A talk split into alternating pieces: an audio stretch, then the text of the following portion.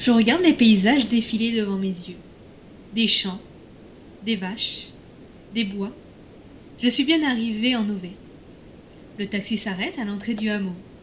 Je récupère ma valise et je me dirige vers la ferme de mon oncle. C'est un lieu assez classique en soi. La ferme est composée de trois bâtiments. Le premier, c'est la maison.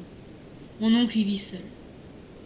Ensuite, il y a la grange où il y a les vaches. Et le dernier bâtiment se nomme la cabane, selon mon oncle, bien sûr. Un lieu où je ne dois pas aller.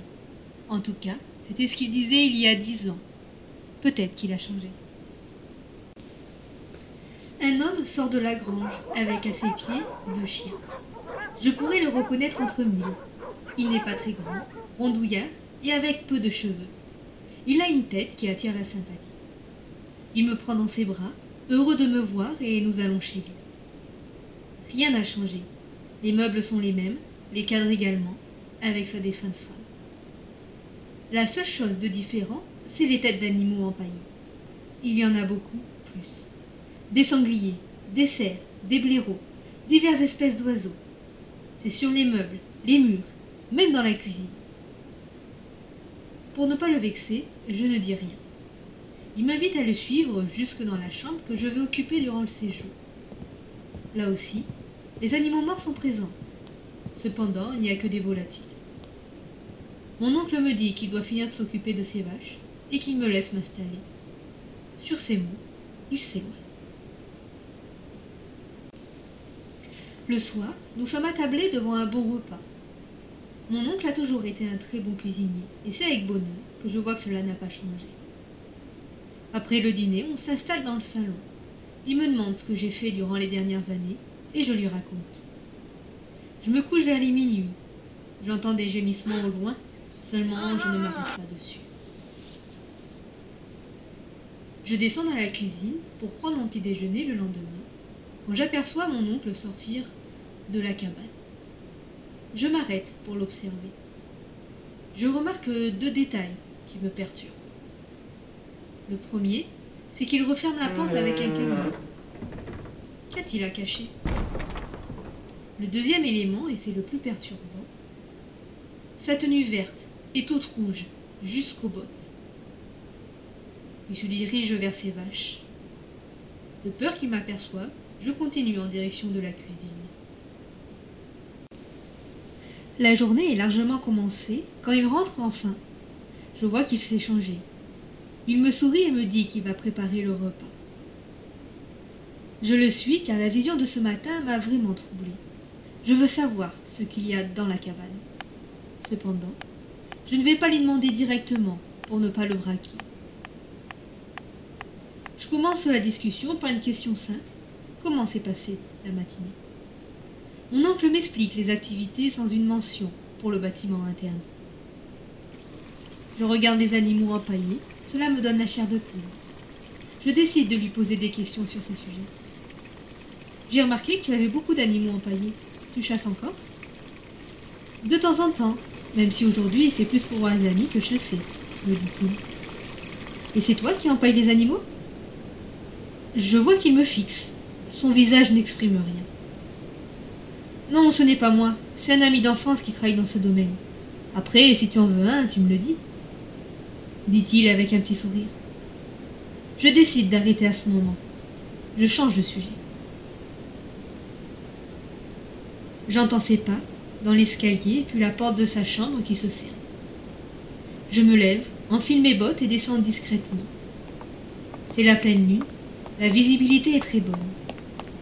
Je me dirige donc vers la cabane. Le cadenas est présent. Je récupère une pince que j'ai cachée cet après-midi. C'est un succès, le cadenas pète rapidement.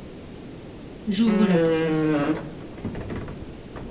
Je regarde une dernière fois vers la maison avant de rentrer à l'intérieur. J'allume une lampe. Les lieux ont rien d'extraordinaire. Une simple grange avec du vieux matériel. Je trouve un ancien tracteur, des outils rouillés, mais également des meubles qui sont pour la plupart moisis, des abreuvoirs et des chaînes qui pendent aux poutres.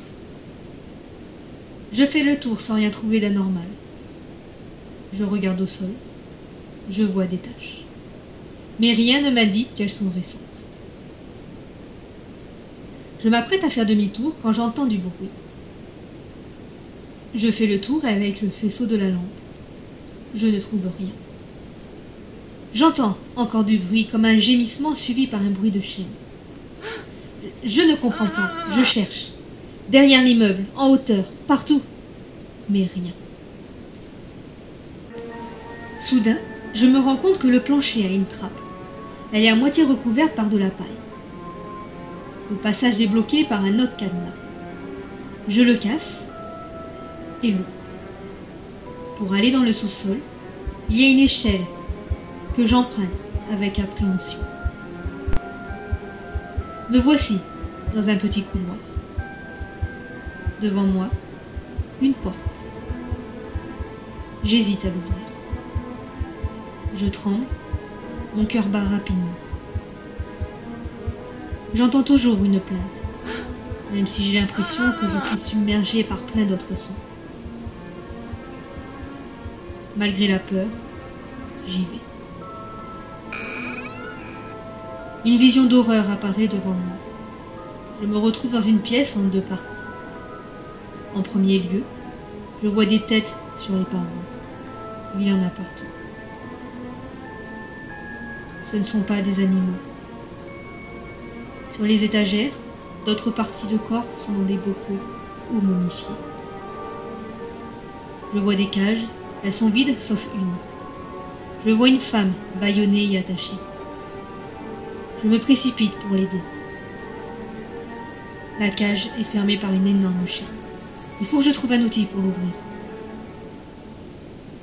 C'est là que je tombe sur la deuxième partie de la pièce. À cet endroit, la salle s'élargit. Au milieu se trouve une table, avec un corps. Autour, il y a des chariots, avec des poulies. Je me sens pas bien. J'ai la tête qui tourne. Je trouve une grosse pince et me précipite pour libérer la femme. Je suis en train d'ouvrir la grille quand je remarque le silence qui règne. Je regarde la prisonnière qui ne dit plus rien. Dans ses yeux, je lis de la peur. Mon oncle est derrière moi. Je me retourne et lui fais face. Il n'a pas l'air fâché, juste un peu contrarié. Je, je suis désolé pour tout, me dit-il. Mais personne ne doit sortir d'ici. Tu vas accompagner ma chère femme. Elle va être contente d'avoir de la visite.